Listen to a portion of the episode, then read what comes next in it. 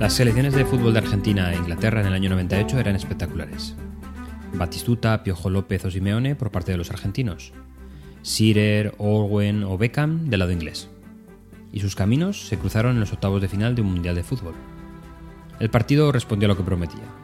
Quizás más concentrado de lo normal porque fueron en la primera parte y en la tanda de penaltis donde se decidió todo. En los primeros 16 minutos se marcaron tres goles. Batistuta y Sirer establecían el empate a uno, ambos dos marcando penas máximas. Y poco después Owen marcó un golazo en una jugada personal difícil de repetir. Pero el empate para los argentinos llegaba al límite del tiempo. La falta cometida sobre López, un poco rigurosa. La localización de la misma en el círculo frontal del área inglesa. Situación inmejorable para un disparo fuerte hacia la portería de Siman, quien ya había superado el gol encajado ante el Real Zaragoza tres años antes. Pero ese no iba a ser el guion de esa noche. Dispuesto al disparo, Batistuta inicia la carrera hacia el balón, pero salta por encima. La bruja Verón tras él, es el que finalmente toca el balón. En la barrera inglesa, dos infiltrados. Uno de ellos, Zanetti, quien aprovecha la espada de la defensa para escorarse hacia el lado completamente vacío. Y allí fue cuando arranca Verón. El pase de este llega a Zanetti, quien controla y con el exterior bate a Siman con una clase maravillosa. En ese momento, Zanetti no lo sabía, pero ese gol salvaba la vida de un señor situado a más de 1700 kilómetros de distancia.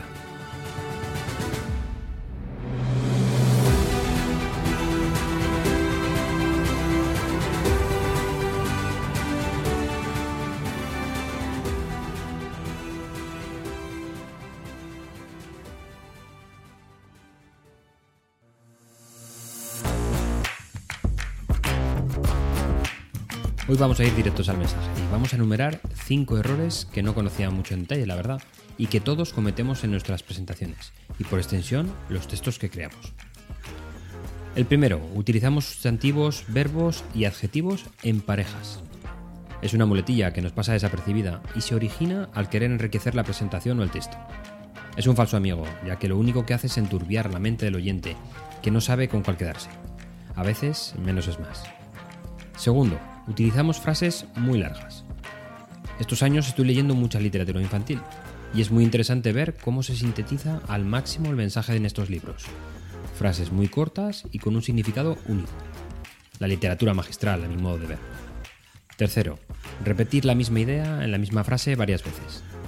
Surge de la necesidad de enfatizar el mensaje. Aquí me veo reflejado como nadie. El oyente puede llegar a pensar que le tomas por tonto, ya que le repites varias veces el mismo concepto.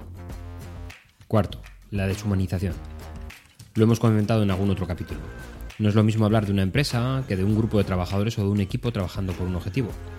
El asomar el aspecto humano engancha más que entes etéreas. Y quinto, los ideogramas, la ausencia de ejemplos. No hay mucho más que decir. Un concepto por sí solo puede llegar a ser confuso.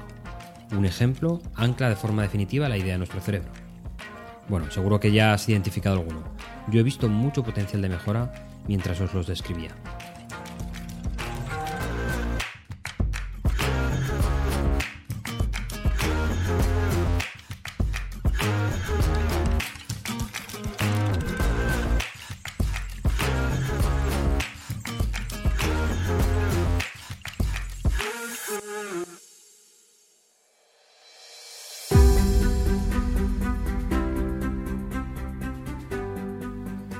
El fiscal Marek Kopak estaba viendo el encuentro Argentina-Inglaterra del Mundial de Francia 1998.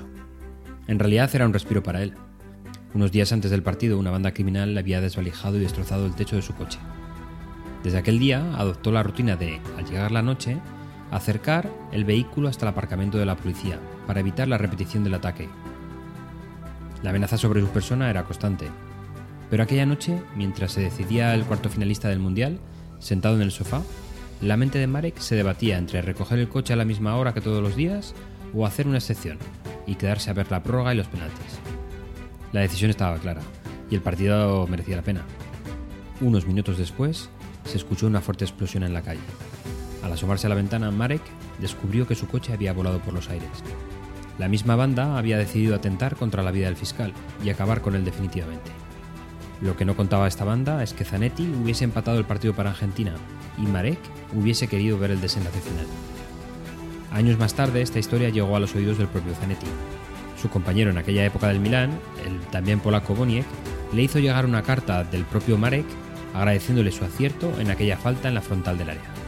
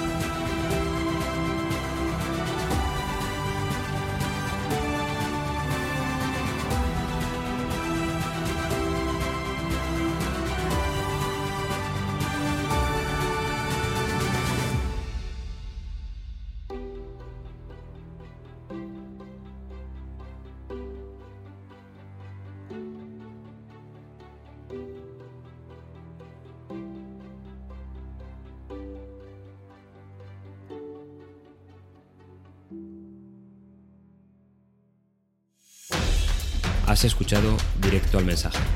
Las presentaciones como nunca te las habían contado.